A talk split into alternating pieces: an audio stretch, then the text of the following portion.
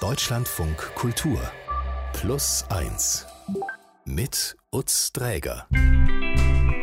Ein ganz herzliches Willkommen an Sie. Meine heutige Plus 1 musste erleben, wie die eigene Familie tagelang einer großen Gefahr ausgesetzt war. Als Ende Februar die russische Invasion in der Ukraine begann, da waren ihre Eltern und die Großmutter in deren Wohnung im 16. Stock in einem Hochhaus in Kiew und nur begrenzt in der Lage, sich selber in und aus dieser Situation zu helfen.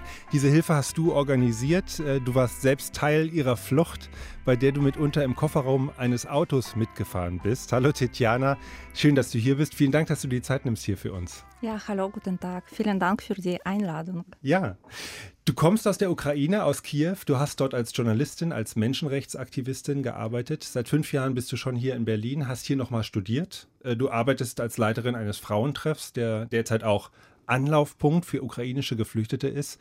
Deine Mutter, dein Vater, deine Großmutter, die sind selber zu solchen Geflüchteten geworden.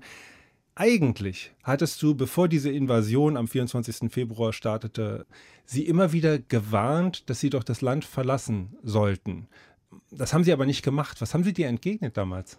Genau, also ich habe jeden Tag meine Eltern angerufen, mit meiner Mutter lange unterhalten und habe immer gesagt, bitte Mama, Sie müssen irgendwo in einem sicheren Ort gehen, weil der Krieg steht vor der Tür eigentlich. Also ich war quasi, ich hatte, ich hatte keine Zweifel, aber meine Mutter sagte immer, naja, das ist schwierig, du weißt, dass mein Vater ist schwer behindert äh, und dann meine Oma ist schon zu alt, also 94 Jahre alt und sie, sie ist auch pflegebedürftig. Und dann meine Mutter hat das eingeschätzt, dass es quasi nicht realistisch ist, mit zwei pflegebedürftigen Menschen irgendwohin zu gehen. Und sie hat gesagt, lieber bleibe ich zu Hause, bleiben wir und vielleicht der Krieg kommt nicht, okay. war ihre Antwort. Hat dann quasi drauf gesetzt. Es kam anders, wie wir wissen, und es kam dann aber auch zur Flucht. Wie haben Sie denn reagiert, als es dann doch losging und wie hast du davon erfahren?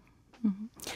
Naja, eigentlich brauchen meine Eltern ein bisschen Zeit, um diese Entscheidung zu treffen. Also sie waren die ersten elf Tage zu Hause. Also und in diesem Haus äh, gibt es auch keinen Keller oder ja keinen Bunker, also keine Möglichkeit, um sich zu schützen während der Bombardierung. Und also jeden Tag war, war gefährlich. Und Weil sie immer nur in der Wohnung waren. Genau. Wie haben die sich denn versorgt dann überhaupt? Naja, ich habe das auch organisiert, damit sie mit Hilfe einer Ehrenamtlichen die Lebensmittel bekommen können. Also es wurde alles zugestellt nach Hause. Also eigentlich, das hat sehr gut äh, funktioniert äh, in Kiew. Aber diese Idee, dass die Familie flüchten muss, kam natürlich nicht sofort und nach vielen Überlegungen. Also wir haben ganz lange zusammen mit meiner Schwester und unseren Eltern äh, gesprochen, welche Entscheidung ist besser zu treffen. Und jeden Tag, das war ein bisschen andere Entscheidung, weil die Situation hat sich auch ganz rasant entwickelt und ein Tag war gefährlicher, dann am nächsten Tag war ein bisschen ruhiger. Das war immer, also jeden Tag sollte man eine neue Entscheidung treffen. Und du warst in dieser Zeit in Berlin. Du hattest relativ früh in Erfahrung gebracht, dass es mit Beginn der Invasion schwieriger war, nach Kiew reinzukommen, als rauszukommen, weil sonst wäre die Option ja eventuell gewesen, da einfach hinzufahren, unter Gefahren, aber das auch zu machen. Das ging nicht so einfach, das hast du schnell gewusst. Das muss für dich ja aber auch eine wirklich bedrückende Situation gewesen sein, einfach zu wissen, die sind da, die sind nur begrenzt in der Lage, selber was auf die Beine zu stellen und da fallen einfach Bomben. Wie konntest du mit dieser Situation hier umgehen? Naja, mir war das auch äh, ehrlich gesagt sehr schwierig, also emotionell sehr schwierig und äh, manchmal dachte ich, ich werde einfach verrückt weil in der Nacht war immer oder oft äh, die Internetverbindung unterbrochen und ich wusste, dass genau in der Nacht, ausgerechnet in der Nacht, äh, wurde Kiew auch bombardiert. Also Raketenangriffe waren auch meistens in der Nacht. Und dann jede Nacht konnte ich nicht schlafen. Ich habe nur geguckt, welche Nachrichten kommen, in welchem Bezirk in Kiew was passierte. Und dann, ja, ich wusste einfach nicht, ob ich am nächsten Tag die Stimme von meiner Mutter noch höre oder nicht. Und das war, naja, sehr, sehr schwierig. Deswegen habe ich schon die Entscheidung getroffen, zusammen mit meiner Schwester, dass unsere Eltern müssen einfach evakuiert werden, sonst werden wir alle verrückt. Mhm. Und vielleicht, was wichtig war für diese Entscheidung, das war auch eine ganz schwierige Situation. Also emotionell meine ich, ich war bei der Arbeit und dann hat mich meine Mutter angerufen und hat gesagt, jetzt kommt wieder Raketenangriff, also am Tag. Und äh, sie war ganz, ganz panisch und wusste nicht, was sie machen soll. Sie hat gefragt, wohin muss ich laufen, was muss ich machen. Und dann wurde die Verbindung abgebrochen. Und danach habe ich zwei Stunden geholt. Ich war bei der Arbeit und dann meine Kolleginnen dachten, dass ich schon eine mm, ärztliche, also medizinische, psychiatrische Hilfe einfach brauche. Und dann war mir klar, ich muss was machen, sonst wird das schon zu spät oder das ist einfach emotionell ganz, ganz schwierig äh, zu übertragen. Mhm. Bevor ich unbedingt wissen möchte, wie es von da weiterging, also nur um das zu verstehen, ihr bei diesem Frauentreff bietet ihr keine Ahnung, es gibt Sprechstunde für häusliche Gewalt, ihr macht Seniorendisco, wenn ich es jetzt mal so salopp sagen darf, oder Sprachkulturveranstaltungen. Du bist als Leiterin da aktiv. Du warst jetzt tatsächlich die ganze Zeit noch bei der Arbeit immer weiter, weil es gar nicht anders ging auch für dich? Oder, also, weil man, ich stelle mir das als totale Überforderung vor, wenn man weiß, es gibt dann auch noch diesen Krieg. Mm, ja, also natürlich, das war schwierig für mich, auch mental sozusagen. Also ich war bei, bei der Arbeit, aber mental natürlich nicht. Ja, also nicht so komplett präsent sozusagen. Aber was hat mir geholfen? Ich habe viel über die Situation in der Ukraine mit meinen Kolleginnen gesprochen und einfach diese Gespräche waren für mich auch so unterstützend. Und dann, ich habe auch ganz viel erzählt, was in der Ukraine gerade passiert, weil nicht alle das wussten, oder ich meine, das wusste man natürlich, aber ich meine nicht alle Details oder welche Gründe zum Beispiel für diesen Krieg gaben. Ja? Und äh, unsere Geschäftsführerin zum Beispiel, sie hat auch gesagt, also welche Interessen hat Putin eigentlich in der Ukraine? Dann sollte ich das auch erklären, weil es leider muss man manchmal ja, viel Aufklärungsarbeit auch hier in Deutschland oder in Berlin machen. Und ich glaube, wenn ich immer zu Hause wäre, dann, dann wäre für mich noch schwieriger, weil dann wäre ich ganz alleine quasi mit, mit alle diese meine Ängste, mhm. Gedanken mhm. und äh, es ist immer besser, wenn du äh, quasi noch mit anderen Menschen darüber sprechen äh, könntest. Mhm. Und nach diesem einschneidenden Erlebnis hast du dir vorgenommen gehabt, okay, ich hole die jetzt raus, egal für oder wider und veränderte Sicherheitslage, ich mache das jetzt. Was hast du denn gemacht?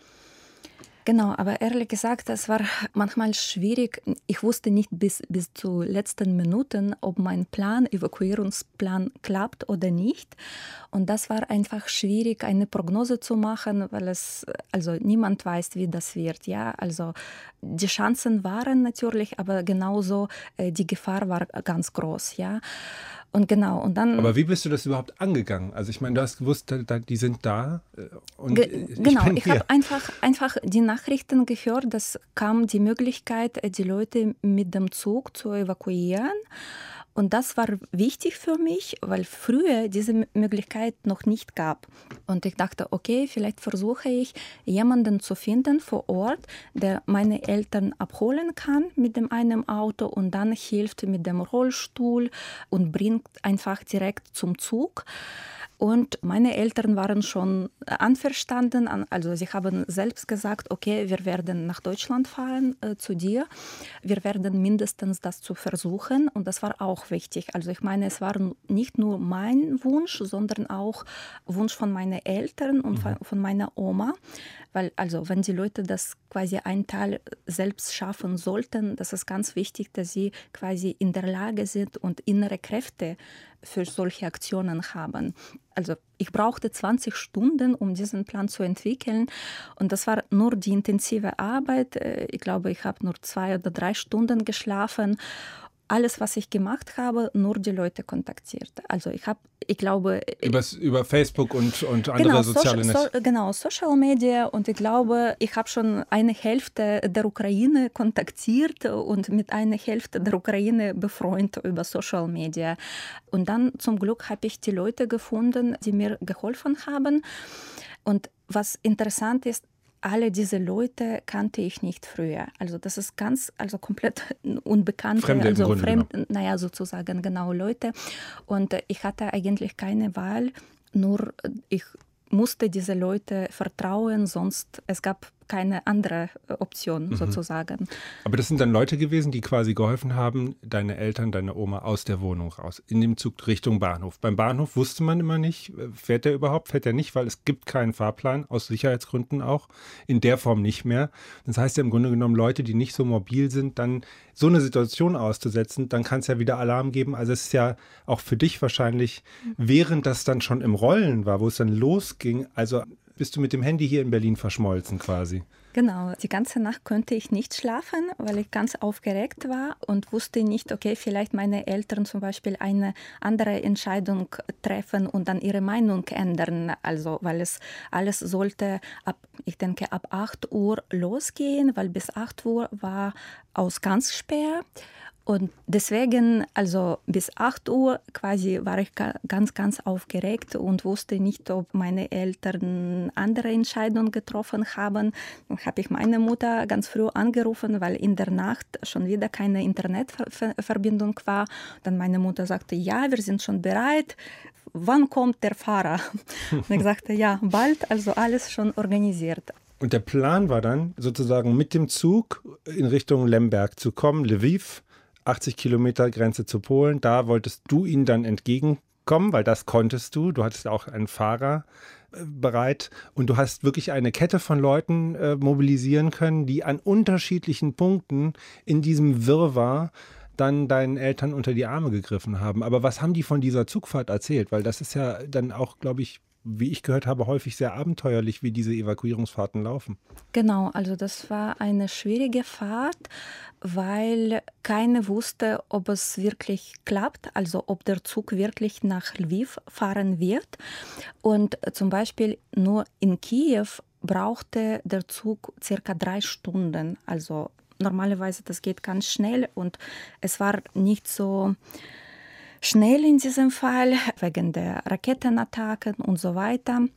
Und dann der Zug fuhr ohne Licht, ganz dunkel alles war. Und dann wurde gesagt, dass der Zug fährt nicht über Vinica, wie geplant wurde. Äh, genau, weil an diesem Tag Vinica bombardiert wurde. Und dann bis Ende, also wusste man nicht, ob, äh, und der Zug hat auch äh, sehr viele Umleitungen gemacht. Mhm. Äh, und natürlich, und ich habe jede Stunde meine Mutter angerufen und habe gefragt, also wo sind sie, ob es läuft alles gut oder nicht gut. Und dann alle, sie hat erzählt, dass alle Fahrgäste waren auch panisch, in einer Panik, weil der Zug nicht über Vinica fährt. Und natürlich für mich, das war auch ganz schwierig, weil ich dachte, okay, wenn der Zug irgendwo gestoppt wird und kommt kommt nicht nach Lemberg. Und dann, wie hole ich meine Eltern von diesem Ort, mhm. äh, äh weil zwei pflegebedürftige Menschen, also im Rollstuhl, und dann wer hilft meine Eltern, wenn, also wenn es so pass passiert zum mhm, Beispiel. Mhm. Aber es hat dann funktioniert. Ihr habt eine Nacht in Lviv verbracht und dann war es eigentlich sozusagen, wart ihr schon auf einem guten Weg. Dann hat sich nur herausgestellt, ihr wart viel mehr als gedacht oder vielmehr, ihr wart eine Person mehr, weil der Nachbar eurer, eurer Eltern einfach auch mitgekommen ist. Den haben die nicht zurücklassen wollen, was ich einfach eine schöne Anekdote finde. Das Problem war nur, es gab keinen Platz für ihn im Auto. Und du bist dann in den Kofferraum gegangen und ich frage mich jetzt, hast du dann mit so einem, mit so einem erschöpften Lächeln da hinten im Kofferraum im Dunkeln gelegen, weil du dich gefreut hast, dass es jetzt sozusagen Richtung polnische Grenze geht? Oder, oder wie waren deine Gefühle in dieser Zeit? Naja, also meine Eltern haben entschieden, auch in einer letzten Minute, dass sie auch noch äh, unseren Nachbarn mitnehmen, weil er hat ganz viel Angst, alleine ausreisen, obwohl er auch eine Tochter in Deutschland hat. Und sonst würde er einfach alleine in diesem Haus bleiben, was auch keine eigentlich gute Option war. Genau, naja, und ich wurde informiert schon, ich glaube, als meine Eltern im Zug waren, dann haben sie gesagt, aber ich könnte das auch nicht verstehen. Ich dachte, sie haben unseren Nachbarn dort im Zug getroffen. Okay. Und er hat ein, äh, also er hat seinen Plan, wie er nach Deutschland kommt. Und dann meine Mutter hat nochmal mit mir gesprochen, sagte, ja, ob es möglich wäre, dass wir nehmen ihn auch mit. Und ich sagte, okay, dann spreche ich mit dem Fahrer, äh, also weil es nicht mein Auto ist, ja. Und natürlich, ich bin nicht dagegen, weil ich immer dafür, dass Menschen, also wenn die Menschen gerettet sollen werden, dann muss man das machen, ja. Dann habe ich, naja, dann haben wir entschieden, okay, dann fahre ich einfach in einem Kofferraum und das war auch okay für mich, ehrlich gesagt. Achselzucken, das nimmt man so mit und auch an der Grenze kein Problem.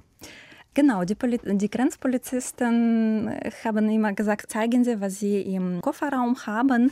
Und dann sie haben mich gesehen und dann zum Beispiel die polnische Polizisten haben kommentiert auf Polnisch, ja, eigentlich ist es nicht erlaubt, aber jetzt ist schon egal, fahren Sie weiter. Und genau, das war äh, problemlos, weil natürlich alle verstehen, welche Situation, welche gefährliche Situation in der Ukraine gibt es. Und wenn die Leute einfach rausfahren, dann muss man das unterstützen. you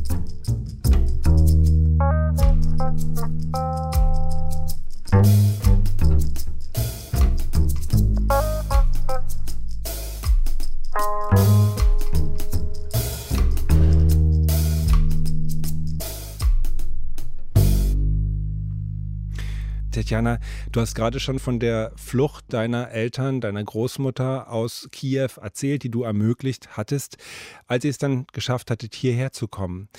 Wie war das? Wie war das? Was war das für eine Landung? Oh, ehrlich gesagt, das war auch schwierig. Naja, äh, natürlich, das erste Gefühl war, okay, meine Eltern sind in einem sicheren Ort und das ist schon gut. Aber die ersten Nächte zum Beispiel, sie könnten trotzdem nicht äh, gut schlafen, weil die Erinnerung an diese Situationen, Nächte in Kiew zum Beispiel, ganz stark war. Und zum Beispiel mein Vater hat die ersten Tage einfach kein Wort gesagt, saß immer äh, schweigend und hat äh, uns sperrte auf einem Punkt, einem komplett leeren Blick. Hat nicht gesprochen. Genau, und nichts gesprochen. Und ich dachte, okay, vielleicht muss ich schon äh, eine psychiatrische Hilfe für, für ihn besorgen. Genau, aber dann war schon besser. Und meine Oma zum Beispiel, also ich, ich sollte auch meine Wohnung anderes organisieren und dann habe ich eine Kiste ist runtergefallen und meine Oma dachte, das schießt man wieder und äh, ich brauchte eine Stunde wahrscheinlich, um sie zu beruhigen und sagen, sie ist jetzt in Berlin und hier schießt keiner. Also sie sind ganz stark traumatisiert, das merkt man. Und ich kann auch sagen, ich bin auch traumatisiert, ja. Und wenn man, also obwohl ich nicht äh, zum Beispiel so lange, also diese elf Tage in Kiew war, ja, und natürlich meine Eltern und Oma, das war eine schwierige äh, Situation.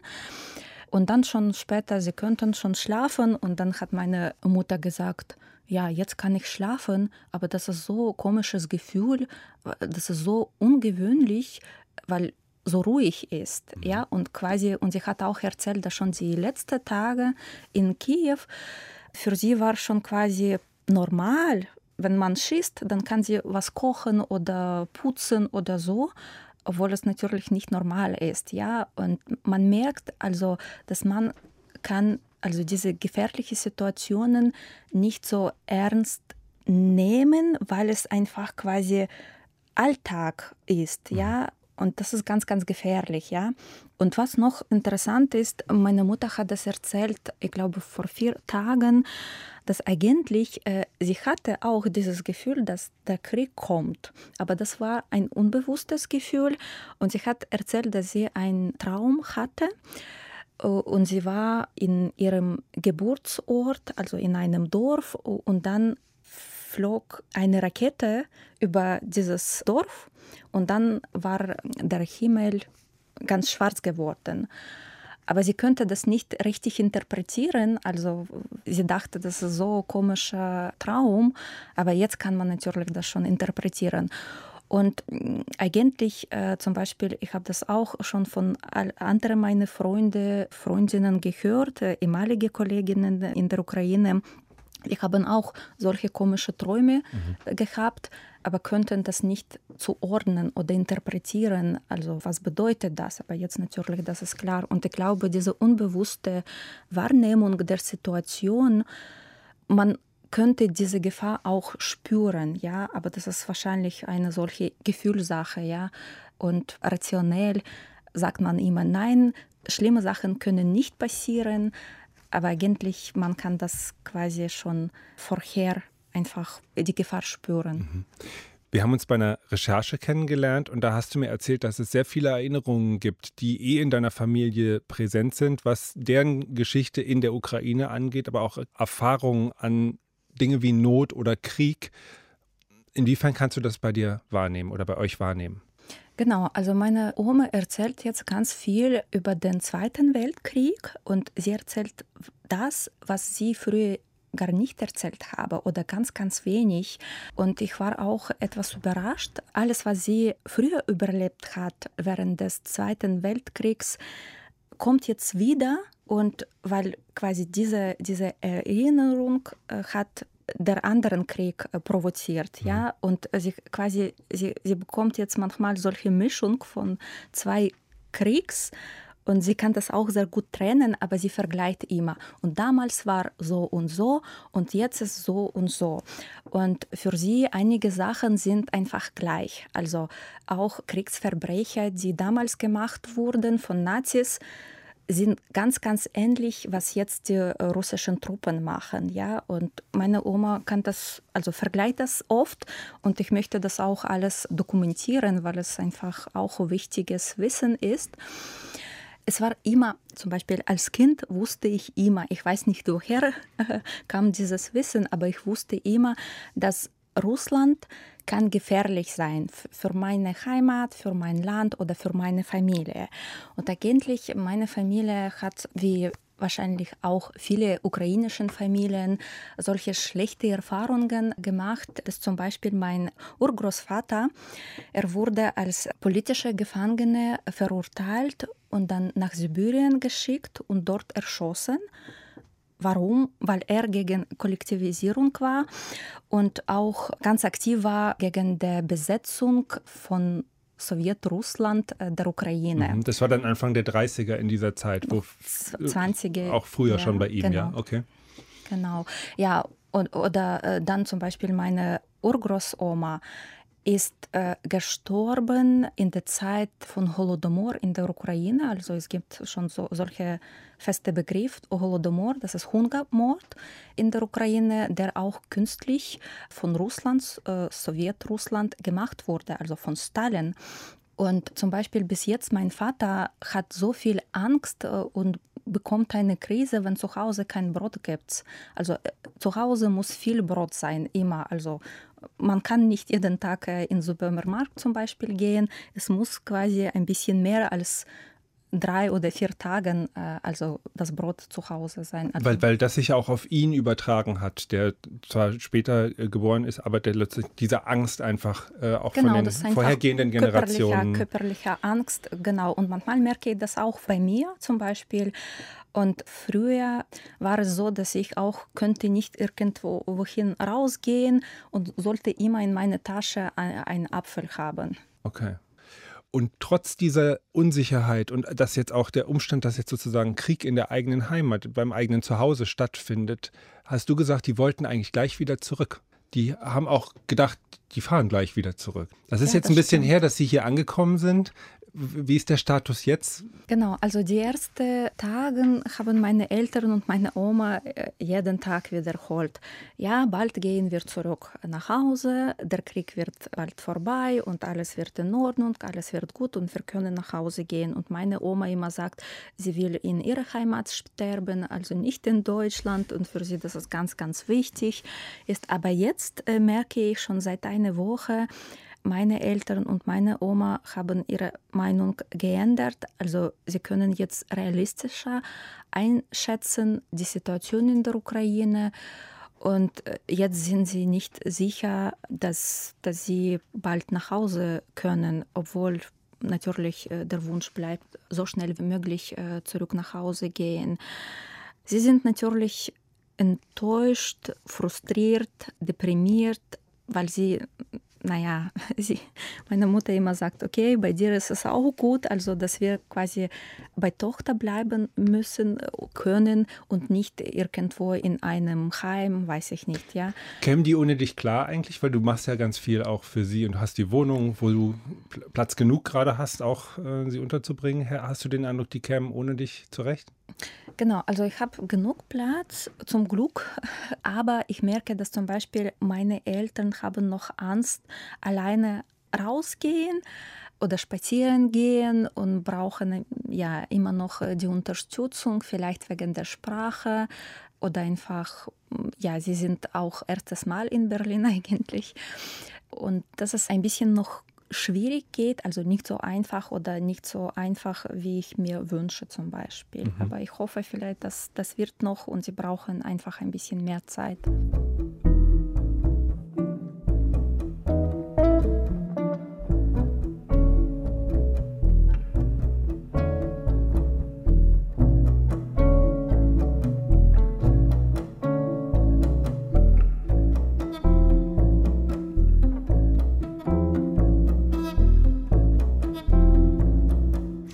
Tatjana, ich habe schon erwähnt, du bist Leiterin in einer sozialen Einrichtung für Frauen hier in Berlin, im Berliner Bezirk Hellersdorf-Marzahn. Auf eurer Website steht, egal welches Problem Sie belastet oder welche Frage Sie haben, Sie können sich jederzeit an uns wenden. Und jetzt steht da auch noch, dass ihr ein Info- und Unterstützungspunkt für Geflüchtete aus der Ukraine seid. Was ist denn dein Eindruck? Was brauchen die Menschen, die gerade bei uns ankommen? Was für Probleme haben die? Die Leute kommen und zum Beispiel die ersten Geflüchtete, die zu uns gekommen sind, sie waren so gestresst, dass sie eigentlich keine Fragen haben. Sie kamen und sagen, naja, uns wurde gesagt, dass bei Ihnen wir können eine, eine Hilfe bekommen. Und dann habe ich gefragt, okay, was kann ich für Sie tun? Also welche Bedarfe haben Sie? Welche Schwierigkeiten haben Sie? Und sie könnten das nicht zusammenfassen einfach. Und dann haben wir einfach gesprochen über die Situation in der Ukraine. Und zum Beispiel, als die ersten Geflüchtete kamen, dann meine Eltern waren noch in Kiew. Dann habe ich auch über meine Erfahrung zum Beispiel erzählt, dass ich auch ganz gestresst bin und weiß nicht, ob ich noch meine Eltern sehe.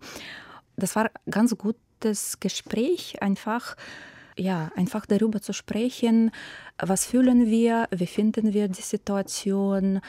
Und das ist auch ganz wichtig jetzt für die deutschen Familien, die ukrainischen Geflüchteten aufgenommen haben, genau zu verstehen, dass die Leute sehr traumatisiert sind, welche Bedarfe sie haben. Und solche Aufklärungsarbeit oder solche Beratungen machen wir auch bei uns.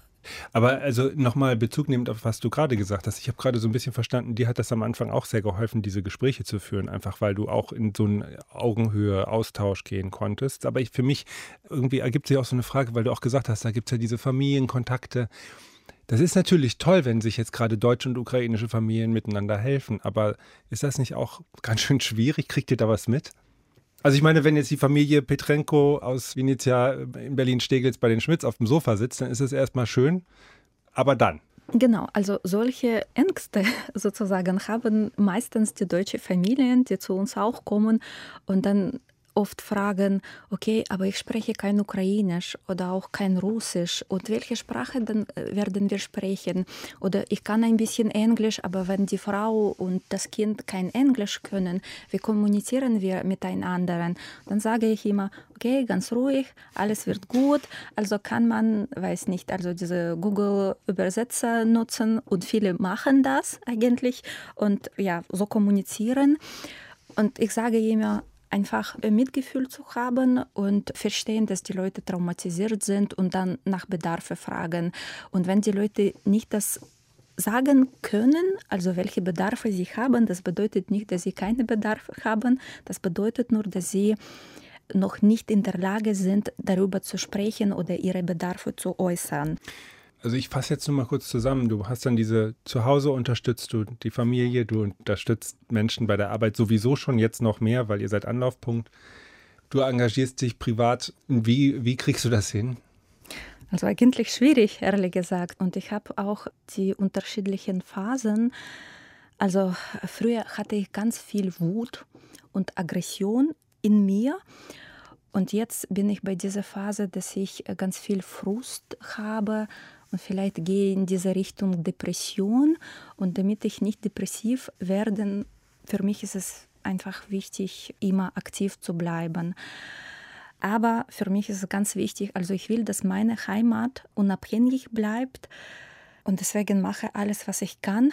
Und das machen viele Leute jetzt in der Ukraine. Mhm. Also jeder Ukrainer und zum Beispiel, was beobachten wir bei unserem Frauentreff, zu uns kommen viele Ukrainerinnen, die selbst von dieser Situation, Kriegssituation in der Ukraine betroffen sind, trotz Traumatisierung Sie bitten auch ihre Hilfe, ihre Unterstützung an und sie sagen, okay, was können wir für Sie hier im Frauentreff machen? Und jetzt haben wir auch einige ehrenamtliche Ukrainerinnen, die quasi unsere Klientinnen sind, aber gleichzeitig auch unsere Ehrenamtliche. Und sie helfen natürlich, weil sie Ukrainisch und Russisch können. Das ist ganz, ganz notwendig. Jetzt. sozusagen auch sogar Genau, also das ist eigentlich die ehrenamtliche Hilfe, ja, weil solche Unterstützung braucht man, wenn man keine andere Alternativen, ich meine finanzielle Unterstützung, zusätzliche finanzielle Unterstützung hat. Liebe Tetjana, du hast gerade gesagt, du kriegst das irgendwie hin. Deine Eltern, deine Großmutter ist schon sehr alt, aber deine Eltern, meinst du, dass die hier mit Mitte, Ende 60 noch Fuß fassen werden können, wenn der Weg erstmal zurück versperrt bleibt?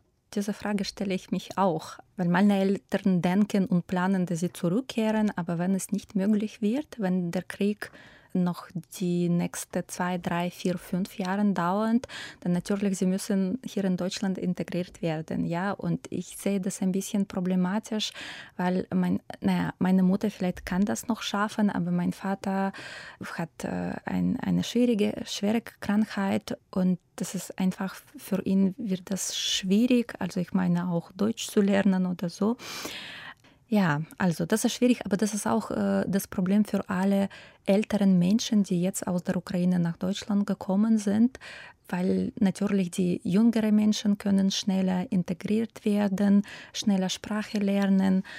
Und wahrscheinlich müssen die spezielle Angebote, gezielte Angebote für diese Zielgruppe entwickelt werden und um, um, umgesetzt werden. Tetjana Goncharuk war das hier bei uns, Leiterin einer sozialen Einrichtung hier in Berlin. Vielen Dank fürs Kommen, vielen Dank für deine Zeit. Alles Gute dir und euch. Ja, vielen Dank für sehr interessantes, nettes Gespräch. Schön, dass du da warst. Danke. In unserer Geschichte der Woche geht es heute um eine Plus-1-Hörerin. Es geht um Josefa. Josefa hat sich mit ihrer persönlichen Geschichte bei uns gemeldet und wir sind sehr dankbar, dass sie uns so viel Vertrauen entgegenbringt, dass wir sie hier gleich bei Plus-1 erzählen dürfen. Dann kam ähm, eine Ärztin, die machte einen Ultraschall und die schaltete das Herz und ich sah die Herzkammern und ich sah, da bewegt sich nichts. Und dann habe ich gesagt, das ist das Herz, das sollte schlagen. Die Geschichte von Josefa und ihrem Sohn Filian erzählt wird sie uns hier bei Plus 1 von der Autorin Barbara Felsmann. Sehr bewegend und sehr stark, wie ich fand. Meine Hörempfehlung heute an Sie. Mein Name ist Utz Danke fürs Zuhören. Machen Sie es gut.